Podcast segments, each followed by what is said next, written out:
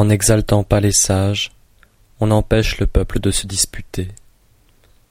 En ne prisant pas les biens d'une acquisition difficile, on empêche le peuple de se livrer au vol. En ne regardant point des objets propres à exciter des désirs, on empêche que le cœur du peuple ne se trouble. C'est pourquoi, lorsque le saint homme gouverne, il vide son cœur, il remplit son ventre, son intérieur, il affaiblit sa volonté, et il fortifie ses os. Il s'étudie constamment à rendre le peuple ignorant et exempt de désir. Il fait en sorte que ceux qui ont du savoir n'osent pas agir. Il pratique le non-agir, et alors il n'y a rien qui ne soit bien gouverné.